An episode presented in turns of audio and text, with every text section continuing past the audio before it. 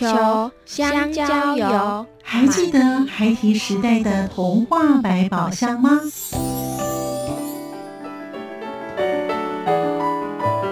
我是桂文雅，世界是一本美丽的书。我是曹俊彦，从小就喜欢画画。我的人生我是王淑芬。当全世界都在下雨，泥泞不堪，全世界。我是王家珍，持续不断，好好的写。我是林世仁，创作儿童文学，让我找到自己生命中的阳光，可以探寻到生命中充满不可思议的兴奋。现在就跟着徐凡，我们一起施展魔法，回到时光隧道里，一起去挖掘笔尖上孩提的奇幻之旅吧。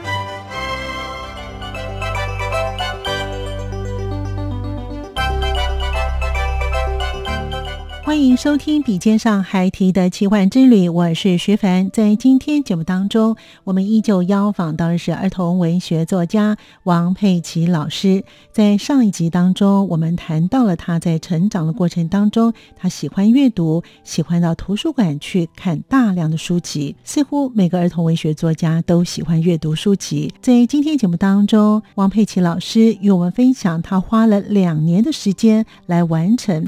童年的那个皮糖，他最在意的是当地的宜兰的小朋友会不会喜欢，或者是有没有感动，这是佩奇老师所最在意的事情。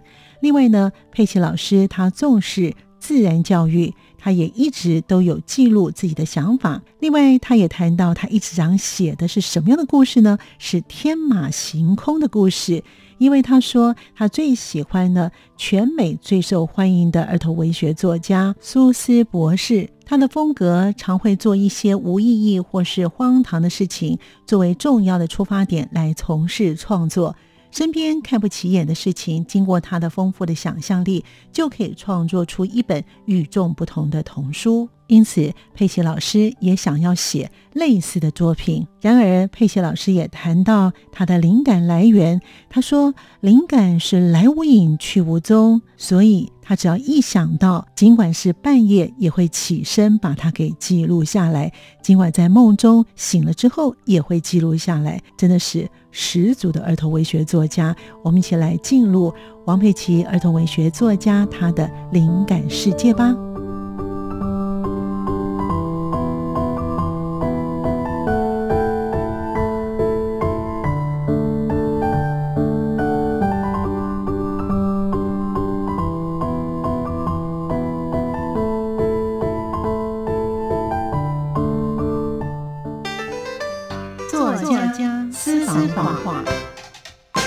王佩琪。像写儿童文学的，我觉得最重要的是要像小孩一样，就是保持一个算赤子之心。只要保持这样子的新奇感、这样子的趣味、这样子的好奇心，都蛮容易能够写出好的作品。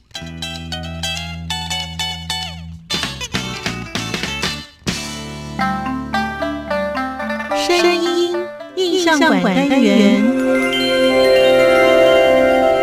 以前的惯性农法的一些农药的破坏，看到的就是在旁边有野林，真的很可爱、很漂亮。还有看到的是水色柳。其实我会很在意在地人或比如说宜兰的小朋友会不会喜欢它，那会不会进而有一些感动？应该是一直都不断的在记录下自己的一些想到的一些想法，但其实我一直想要写的是一些很无厘头的。儿童文学作家王佩奇老师也谈到他的最近的作品。童年的那个皮糖，其实当时的呈现的皮糖呢，是像瑞士的感觉，风景非常的好。那现在呢，富裕之后呢，其实是有改善的。我们来听听看，佩奇老师跟我们听众朋友分享，这是有瑞士的感觉，就非常的漂亮。对，因为我们现在去看，其实就是，其实说就像比较漂亮的。池塘这样子，皮塘这样的感觉。嗯嗯。可是，在他们的照片里面，其实会有分层，就是上面铺满了水生植物，但是下面呢，就是水很透亮，所以看得到下面还有一层，因为水生植物下面还有它的叶子啊什么的，然后会有看到分层，很漂亮的感觉。哇，嗯，十几年它没有办法恢复原来的样子哦。对，因为嗯还有气候的关系，当然气候变，全球暖化也是一个问题。嗯，对，那还有农呃以前的惯性农法的一些农药的破坏，其实对皮糖来说都很伤。所以当佩奇老师自己去看这个皮糖的时候，您自己本身去了多少趟？然后你有观看到在你书本写上的那些的动物，还有那些植物吗？嗯，我那时候看到的就是在旁边有野林，嗯，真的很可爱，很漂亮，嗯嗯。然后还有看到的是水色柳，水色柳，对，这是一种树，就黄金柳这样，嗯嗯。然后还有看到清江鱼，嗯，对，但是其他的，比如说纯菜什么的，是大大部分都是在他们的。他们生态教室前面有一些富裕的，嗯，富裕池里面看到的，嗯嗯，那有一些像彩官龟什么的，就是就没看到。哇，嗯，其实这个生态啊，这几年其实台湾在学校的一些的自然的教育当中啊。也很重要哈，也让我们的小朋友呢也知道说，像譬如说务农的啦，像刚才的佩奇老师有讲这个清江鱼啊，清江鱼都是长在皮塘吗？还是稻田也会有呢？稻田以前也会有，很久很久以前，他们就是在稻田里的。哇，这个生态呢，就是一种共生的一种观念哈。对，真的好特别哦，难怪他们要这么的全力。去雇了十多年哦，对，雇了十多年还没有办法恢复像以前呢。嗯，那皮糖除了在宜兰之外有的话，还有其他哪些地方？台湾哪些地方还有类似这样子的的皮糖呢？嗯，就我所知，桃园也很多。桃园就是刚才佩奇老师有提到的，对，桃园有千塘之乡的称，所以那边也有人做一些保育嘛。也是有的，保育的这种皮塘啊，他们有固定的一些的生态在那里吗？还是说看地方？像譬如说宜兰这地方有哪些的特有的一些的植物，或者是一些的生态都在那个地方？那桃园应该有桃园属于桃园的一些的植物吗？对，应该像我知道那个台湾平蓬草，黄黄的小花，那个有点黄，很漂亮的。对对对，那个在。之前桃园也是有很努力的在希望能够富富裕台湾品蓬草，各地都有各地不一样很珍贵的，因为毕竟纬度不一样，气候不一样，真的是很特别。所以野姜花在任何一个皮塘都可以生长吗？它是在山边，是那个是当初会提到野姜花，是因为那那时候他们在地人他们印象中有的。其实野姜花很特别哈，我们其实，在大安森林公园 也有特别的去种哦。我想呢，这个皮糖呢，对于这种生态保育类呢。真的是非常的重要啊！因为近年来呢，大家都非常重视啊，一个丰富的生态的湿地啊，对于整个植物的一个共生，还有我们人类跟我们自己呢生活的一个土地啊，真的都是息息相关的啊。是。那在写这些东西的时候呢，两年这样写完之后，嗯。佩霞老师，当你自己完成这本书的时候，你自己本身有什么样的感受呢？我会觉得我终于达成一个使命的感觉，就是我会很，其实我会很在意在地人会不会，如果是其他人或者是呃，比如说宜兰的小朋友会不会喜欢他，那会不会进而有一些感动？这是我比较想要带给大家的。嗯，结果这本书出来之后，你有得到一些的回馈吗？或者有一些其他的讯息吗？有，当初在就是在新书发表会的时候，就是荒野保护协会的。人他们看到书的实体的时候，他们就会觉得，哎，对，就是这个样子，那个动植物就是长这个样子，或者是他们就会回忆起他们在那边工作，然后当志工的投入付出的那些那一段时光，然后就会觉得，哦，这本书有值得了。两年呢，哦，真的是不算短的时间哈。所以其实一本书的好与坏呢，还有呢，就是带给一些阅读者哈，或者是呢。对我小朋友或者是大人哦，我认为这些都是一个非常重要的一环哦。所以，在这个难怪呢，佩奇老师特别喜欢在石农，在所谓的大自然跟环保的这个领域哦，你都很喜欢写这方面的故事哦。那其实儿童文学跟还有这个绘本呢，这分类真的是非常的多。佩奇老师呢，从一路以来呢，好像写的都是有关于这种大自然的关系啊。对。那您有没有在酝酿下一本的书籍的呢？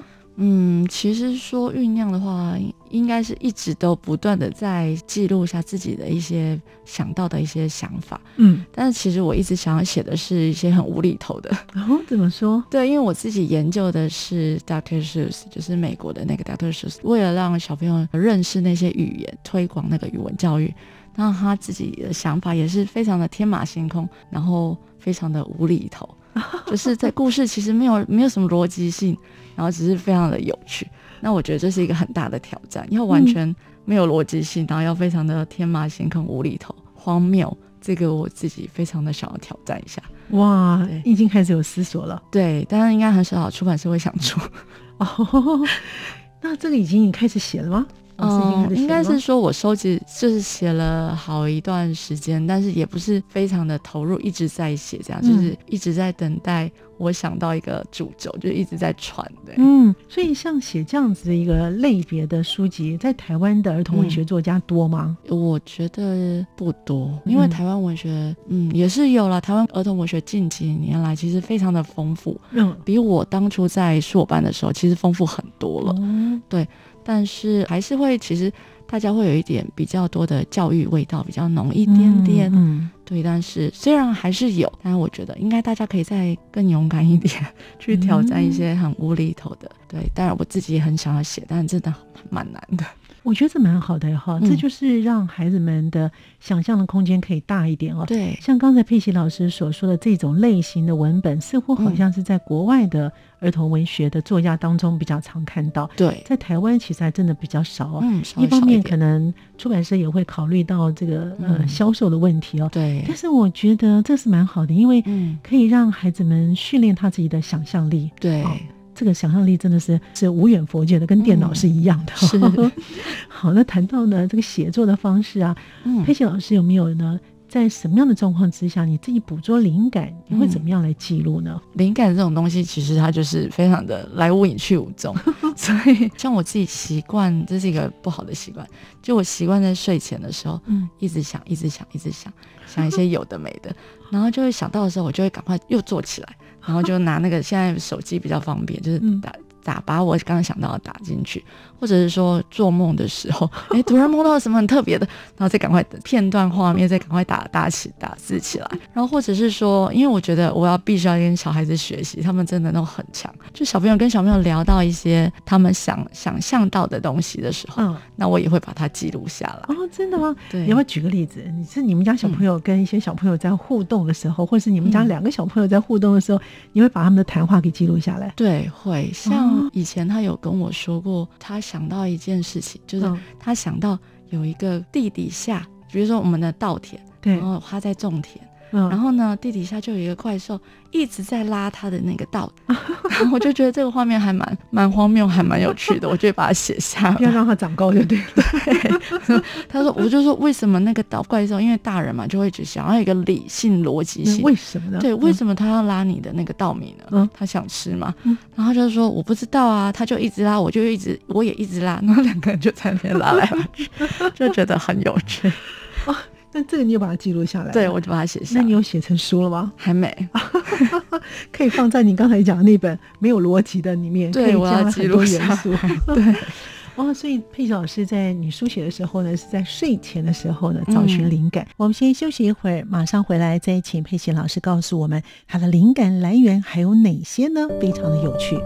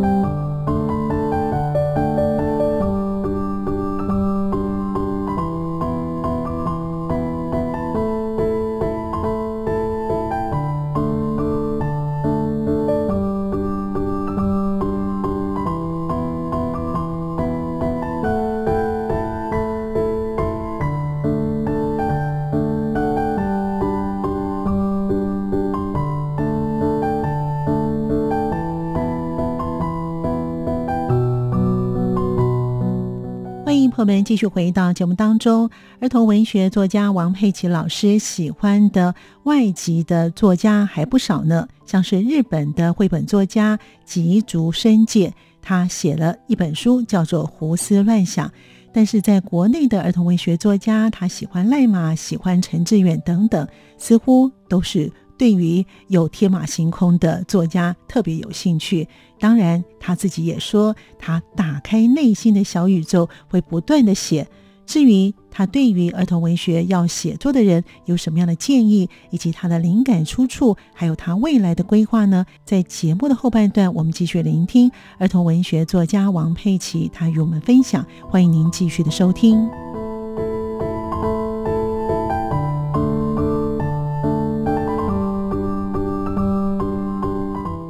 没有逻辑性，然后要非常的天马行空、无厘头、荒谬，这个我自己非常的想要挑战一下。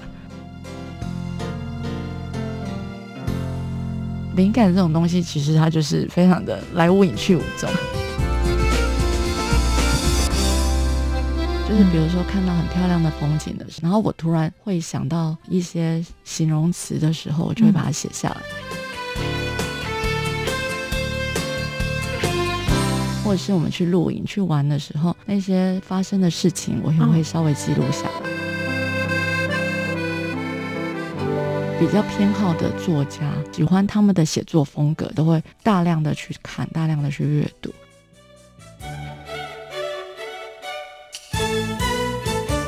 觉得越来越快乐了。说你自己本身在在出外的时候，嗯，你自己会看到某个人，或是某一个静态的，或是一个画面，或是某一个人他们在互动的时候，嗯，你突然想到说，哎，我在写的时候也可能会有，也可能有这样子的一个元素在里头，会有这样的经验吗？会，就是比如说看到很漂亮的风景的时候，然后我突然会想到一些形容词的时候，我就会把它写下来，或者是我们去露营去玩的时候。那些发生的事情，我也会稍微记录下来。哇，嗯，我觉得作家很厉害哈，可以把这些很琐碎的东西，然后把它集合起来成为一本书。对，但是我们一般来讲，就是就是这样子，就是每个是个体的，嗯，不会把它做一个串联起来哦。嗯，那您自己本身在自己写这些灵感的时候，嗯你有特别喜欢哪一类的书籍吗？其实会会有。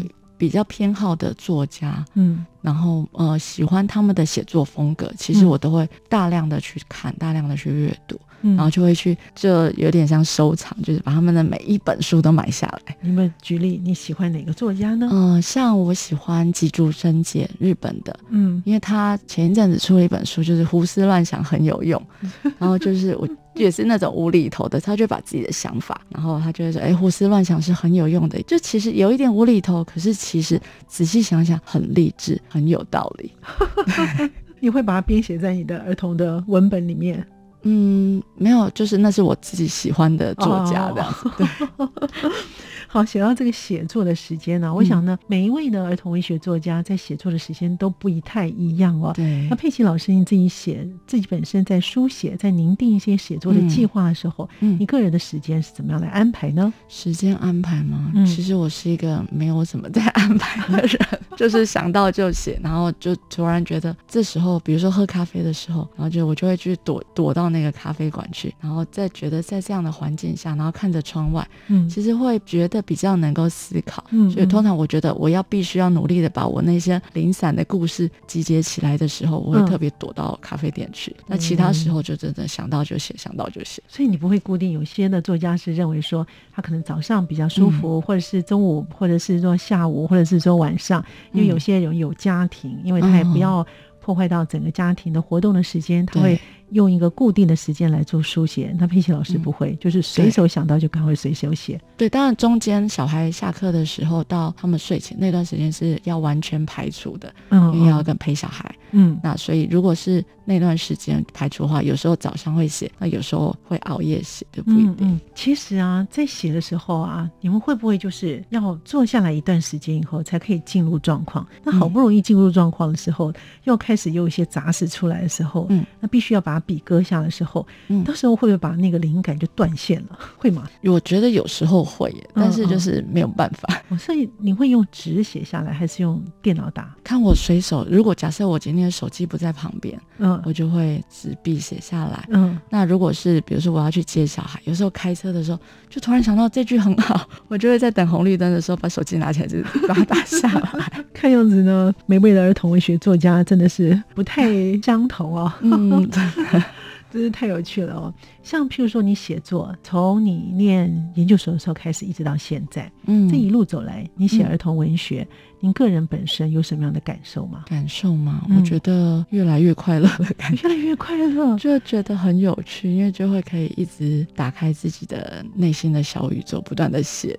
这蛮好的哈、哦。嗯，写作的时候你不会碰到瓶颈吗？也是会啊，就是没有灵感的时候，对，那或者是？会觉得，就我就会去多看别的书，嗯，就把这件事情真的完全的就搁下，我就想不出来就算了，我先放着。比如说我现在假设像写童年那个皮糖，嗯那有一阵子我真的卡关了。嗯然后找不到那样的风格，我想要的风格的时候，我就会去看类似的书的，然后看不同的作家写的不同的类似题材的书，然后或者是我觉得它是我想要的感觉的书，就去割下自己手边的那本，然后去找不同的绘本，或者是跟小朋友聊聊天，嗯，对，嗯。其实都会有所帮助，因为嗯。灵感一一定是常常卡关的，佩奇老师自己本身，因为您在研究所算也是科班哦，所以嗯您自己本身不管在学校或者现在，除了不是儿童绘本作家之外啊，嗯。就刚才您提到的那位日本作家，嗯。在儿童文学的领域当中，嗯。在中外，嗯比如说台湾，你有没有比较欣赏的，或是觉得哎他这种写作的风格是你比较喜欢的作家呢？以台湾来讲的话，嗯。我很喜欢赖马、林小杯，还有陈志远，嗯。然后还有刘旭公，嗯他们都是我很喜欢、很很崇拜的儿童文学作家。你刚才讲这几个作家好像写的风格都不太一样，对，可是我觉得他们都很厉害。那国外的有吗？国外像雍卡森，然后比较长篇的话，嗯像罗德达尔，嗯就是写《吹梦巨人》那个，哦对他的整套我都很喜欢。像刚才你讲的，在国外的这个啊，哈，嗯跟国内的啊哈，像刘旭光老师的，跟像是赖马的，赖马其实嗯真的就有一点无厘头，哈。对，然后你说他没有逻辑，好像又有一有的他有逻辑，他是有逻辑的，对但是他的画风其实我觉得这也不是随便可以学得来对，的哈。真的，嗯，像刚才你举的那几位呢，哈，嗯。你喜欢他们的怎么样的一个风格？你希望自己将来也能够从事写类似他们这样的一个风格吗？写类似的风格嘛，嗯你以风格来讲，我觉得真的很难学。嗯对，但是我比较希望自己能够渐渐的写出像他们这么有趣的故事，就是他们，就是你刚刚提到的，就是有点没有逻辑，又带有一点逻辑，嗯嗯这样子的，我觉得才是最难的。对，真的很难，就是好嗯像在跟你讲什么，又好像没有，对没错这才是我最崇拜的儿童文学的境界。因为呢，自己本身呢，一般都是书写文章。你有没有想过，嗯这些之后呢，你可能也自己来绘画呢？因为赖马是自己写，然后自己画，哈、对陈志远也是自己写自己画，对好当然他们自己本身有一些绘画的基础。嗯，那你有没有想过，你有可能是不是以后自己也开始来绘画一下呢？有，但是当我开始画之后，我就发现还是让人家画好了，这功力太差。哦，这是蛮有趣的哈。如果也想要从事儿童文学的写作的朋友的话呢，嗯佩奇老师是不是可以给他们一些的建议呢？嗯，不敢说是建议，就是想说有一些想法可以跟大家交流。嗯就比如说，嗯，像写儿童文学的，我觉得最重要的是要像小孩一样，就是保持一个算赤子之心。嗯但我觉得再具体一点，因为赤子之心好像有一点有一点难去想象说什么样，我要怎么样去保持。但我觉得最具体的方式就是，比如说，呃，像小朋友一样，他们对于微小的事情，嗯他们都会觉得非常的新鲜有趣。像路边的小草，他也觉得他会看到小草不一样的地方。那我觉得这是跟我们大人其实要跟小朋友学的。那我觉得只要保持这样子的新奇感、这样子的趣味、这样子的好奇心，都蛮容易能够写出好的作品的。嗯，那佩奇老师你自己本身有没有？现在小学有很多都是与作家有约，你有嗯去学校分享过你的书籍吗？嗯还是说你会在哪些的场所当中跟一些小朋友说故事呢？那个时候嗯你说什么样的故事，他们有什么样的反应吗？近几年比较没有，但是嗯之前我儿子在幼稚园的时候，我有去帮他们说故事。哇，对，那我觉得小朋友的好奇心，他们的问题难常常难以预测，然后就会觉得哎更有趣，所以我其实还蛮喜欢去讲故事的。其实儿童文学作家有一些条件，可能是必须那样有一些你喜欢小朋友，然后你自己本身有一份童稚的心，还有呢就是你喜欢说故事啊。其实儿童文学作家，我认为其实写作是最难的，因为除了要给大人看之外，然后要小朋友要看得懂，那你还有一一些的意义在里。里头又不能太深层，好，有的孩子可能念起来可能会有一点点困难哦。对，所以佩奇老师在你的写作的过程当中，你个人有没有觉得说你自己呢，在这个领域当中，从开始写到现在，哎，你已经开始抓到那个小朋友的口味跟脉络了呢？我觉得还没有抓到，因为小朋友真的不同的小朋友有不同的特质。嗯，我其实对小朋友都，我都会每次不跟不同的小朋友相处，或者是去讲故事，或跟他们。聊天的时候，其实上呃，我都会觉得他们的想法非常的奇特，然后常常都会让我说，哦，原来你是这样子看世界的，这样的新的发现。所以我觉得还没有完全掌握到他们的喜好，但是应该是可以说，就是慢慢慢慢尽量的跟他们同步。嗯，哇，真的是非常的不容易哈。而且呢，儿童文学作家呢，在我们一般写作上面，我觉得是最难的，所以我都很佩服每一位儿童文学作家。非常感谢呢，王佩琪儿童文学作家呢，到节目当中。中来跟我们听众朋友分享他的作品，还有呢，他对于儿童文学的想法，也提供给我们听众朋友做一些参考。谢谢佩奇老师来，也谢谢听众朋友的收听，我们下次见了，拜拜，拜拜。无限的爱向全世界传开，永恒的关怀。来自他